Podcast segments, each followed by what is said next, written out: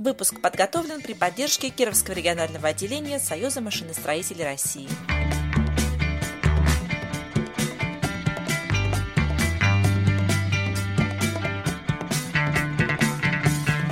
Добрый день, с вами снова «Частная история», спецвыпуск подкаста «А завтра назовут». У микрофона Ольга Козлова и мой коллега Федор Балычев. А наш гость сегодня Юрий Сидорович Шайфлер, член заводского комитета комсомола, депутат областного совета народных депутатов, председатель Совета трудового коллектива завода «Лепсия», начальник фондового отдела и начальник отдела внешнеэкономических связей. Здравствуйте. Вместе нам предстоит отправиться в июль 70-го года и увидеть его глазами наших коллег из прошлого. Но вначале вспомним, что происходило в стране и в мире в эти дни. А происходило следующее. В Нью-Йорке легализовали аборты. А в итальянском городе Реджо ди Калабрия состоялось антиправительственное восстание. Поводом для этого стало решение Рима о переносе административного центра региона Калабрия из Реджо ди Калабрии в другой город. В гайд-парке Лондона девушка и ее приятель разделись и занялись любовью прямо во время поп-концерта. Советский Союз и Румыния подписали в Бухаресте договор о дружбе, сотрудничестве и взаимопомощи. В Феодосии открылся литературный музей Александра Грина. На Горьковском автозаводе началось серийное производство самой массовой легковой модели ГАЗ-24 «Волга». До прекращения выпуска в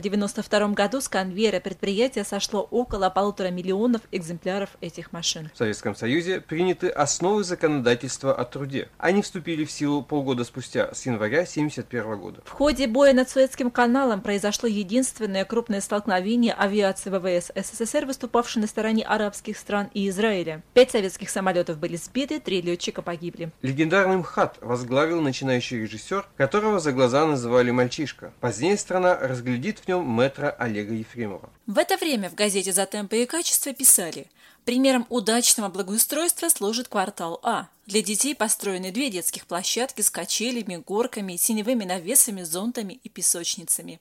Впервые в нашем городе в жилом массиве сделан теннисный корт размером 40 на 20 метров. Корт можно использовать и для игры в волейбол. А зимой здесь можно будет залить каток и играть в хоккей с шайбой. Самым маленьким жителям квартала доставил много радости плескательный бассейн – лягушатник – у каждого дома также предусмотрены оригинально оформленные площадки для сушки белья, сооружены две площадки для отдыха взрослых и площадка для игры в настольный теннис. В то время много строили жилья, и строили не только жилье, но и сразу социальные объекты. Тогда застраивали район, наверное, Лепси физкультурников, потому что уже здесь, около завода, практически все было застроено. В 60-е, 70-е годы, когда пришел директор Большев Александр Савич, он очень большое внимание уделял вот жилищному строительству, социальному строительству. Мы были одни из первых в городе, которые построили спортпавильон с бассейном. У нас был очень стадион хороший. Ну, про Дом культуры, я думаю, тоже все знают знают. У нас был первый профилакторий заводской в области. У нас был очень мощный УКС, это управление капитального строительства. И он считался лучшим строительным предприятием практически в области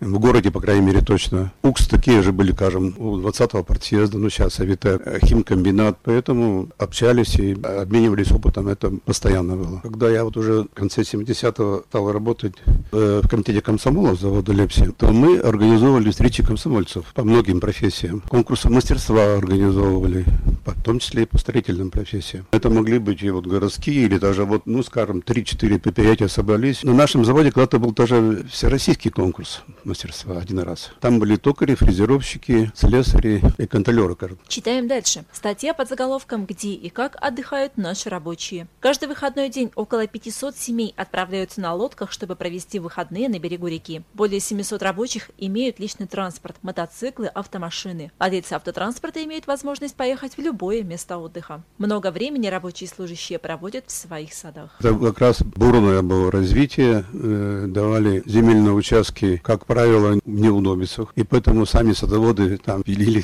деревья, пахали землю, выкорчевывали пни, а только потом уже занимались садоводством. Вот это тогда считалось главной политической задачей для того, чтобы людей как бы привлечь к труду домашнему. Ну и решение какой-то степени продовольственной программы. У нас была, кстати, своя лодочная станция на берегу Вятки. Это вот сейчас примерно в районе бывшего Почвомаша. Она была самая крупная в Кирове. Там были камеры для хранения лодок, моторов. И много очень наших заводчан отдыхало на реке. Даже была такая шутка. Зачем покупать машину, когда проще и дешевле купить лодку? Все равно машина потом приедет где-то к берегу какой-то реки. К слову о стоимости, сколько в то время стоило приобрести лодку? Ну, это было в пределах, там, может быть, 300 рублей, 400. А, к примеру, средняя зарплата по заводу была? 150. То есть две зарплаты, и ты обладатель лодки? Да, и лодку с мотором можно было купить. Так просто не выйдешь на реку без документа. Уметь должен управлять лодкой, знать правила речного судоходства. А где проходили обучение? Ну, при ДСАФ обычно. Организация, которая готовила молодежь в службе армии. А вторая задача – это вот обучение водителей и лодочников. Юрий Сидорович, а какой отдых еще был в моде в 70-е годы? Очень э, много было туристов. На заводе была мощная организация туристов.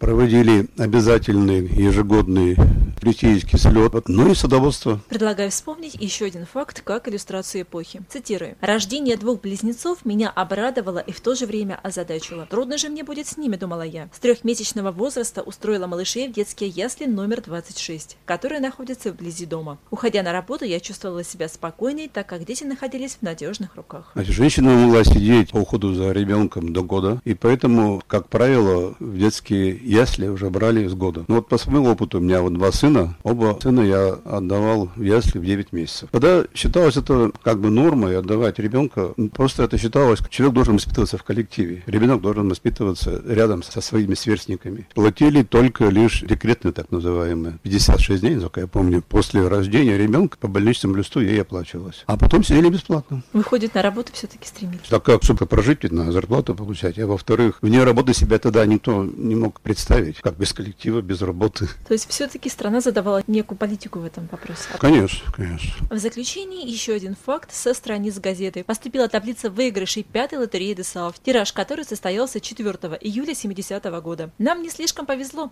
Автомашин на нашем заводе не выиграл никто. Но выиграли два мотоцикла с коляской и без. Тогда считалось немного по-другому. А особенно лотерея ДСАФ считалось м, престижно купить билет, этим помочь ДСАФ и государству. Потому что ДСАФ, она очень нужную работу делала, готовила ребят к армии. И поэтому покупали билеты в первую очередь из-за этого. Какие подарки чаще всего вообще выигрывали люди? Конечно, все хотели машину выиграть. В лотерее ДСАФ их было больше всего разыгрывало. 30 копеек стоил билет. Что можно было в то время купить на 30 копеек? Ну, две буханки хлеба, бутылку молока, 30 коробок спичек. А завершим сегодняшнюю встречу цитатой, приведенной в конце одного из июльских номеров. Слова американского актера и танцора Фреда Астайра. Танец – это телеграмма Земле с просьбой уменьшить силу притяжения. Ну и на этой лирической ноте мы прощаемся. До встречи в августе. Нас ждут новые герои и новые истории. До свидания.